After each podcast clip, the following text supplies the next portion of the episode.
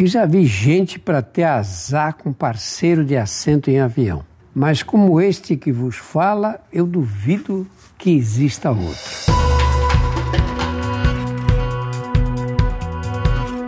Olá, eu sou Drauzio Varela e aqui você vai ouvir outras histórias.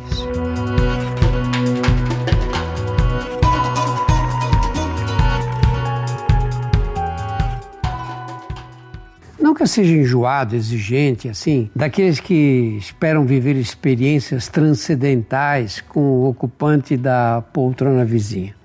Dos que sonham conhecer o futuro sócio para ganhar fortunas. Um filósofo que vai desvendar o segredo da existência.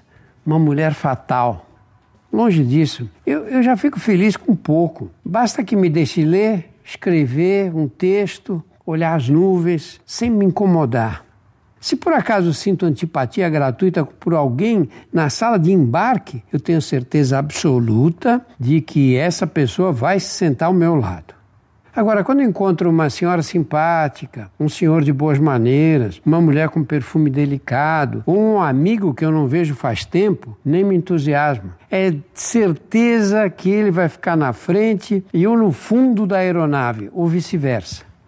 Eu tenho a impressão de que as companhias aéreas organizaram um complô para escolher a dedo meus companheiros de voo.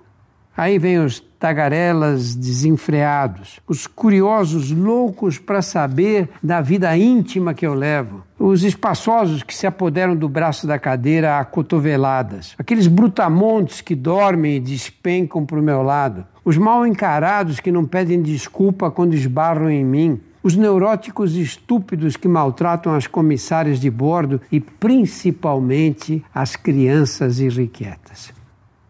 Eu já viajei para Tóquio de classe econômica com um berreiro de um bebê na fileira da frente. Não é que o marginalzinho asiático gritasse sem parar. Ele aguardava para gritar no momento exato em que eu pegava no sono. Outra vez fui para Los Angeles ao lado de um bêbado que derrubou um copo de vinho tinto no meu colo.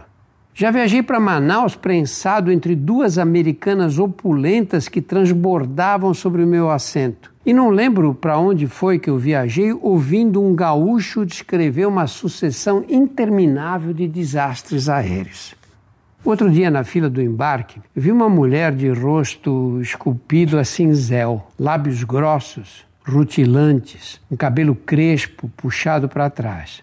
Parecia uma divindade africana perdida no voo de Chicago para Miami. Lógico que ela não sentou perto de mim. Passou altaneira em direção às últimas fileiras do avião. Eu estava na primeira fila. Eu abri um livro logo que mandaram desligar os celulares e fecharam as portas.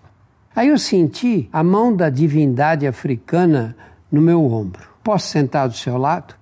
Eu morro de medo. Na primeira fila, sinto mais coragem. Assim que o avião decolou, ela se achegou com doçura. Incrível como você parece com meu pai. Aí ela tirou uma fotografia da bolsa e mostrou. Era um senhor negro, de olhar alegre, numa festa de aniversário, alto, de aparência cuidada, do tipo que as mulheres elogiam. Ele vestia uma camisa de manga comprida igualzinha a que eu usava. Eu gostei da comparação.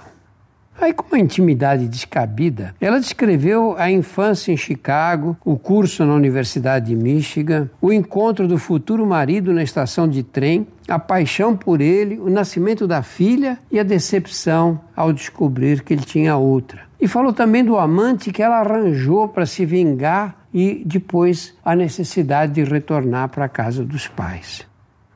Perguntou se eu tinha filhos. Eu disse que tinha duas filhas. E ela dizia: Suas filhas eh, conseguem se sentir adultas perto de você?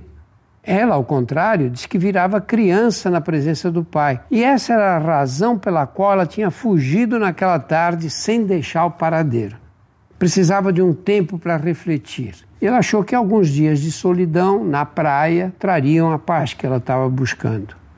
Tomou dois copos de vinho escreveu um bilhete no guardanapo e me pediu para olhar dentro dos olhos dela. E aí perguntou se podia confiar em mim. O que, que eu ia dizer? Não.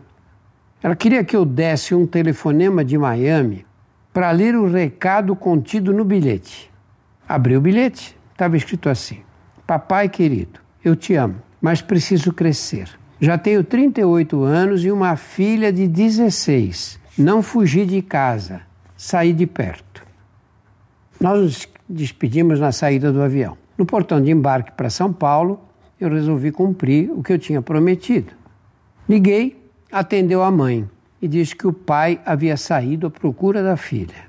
Em meu melhor inglês, eu contei a história do encontro casual e o pedido que a moça tinha me feito para ler a mensagem. A senhora achou tudo muito estranho. Tentei ser convincente, insisti que era médico, brasileiro, estava voltando para casa depois de um congresso internacional e que a minha participação involuntária naquele drama familiar se limitava ao favor que eu acabara de prestar a uma desconhecida. Foi perda de tempo. Eu não consegui convencer a senhora.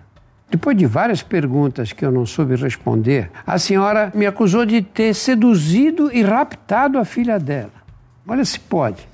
Quando ela ameaçou mandar a polícia atrás de mim, aí eu desliguei o telefone. Falei, ah, não. Foi tanta gente naquele avião e aquela moça tinha que sentar justamente ao meu lado.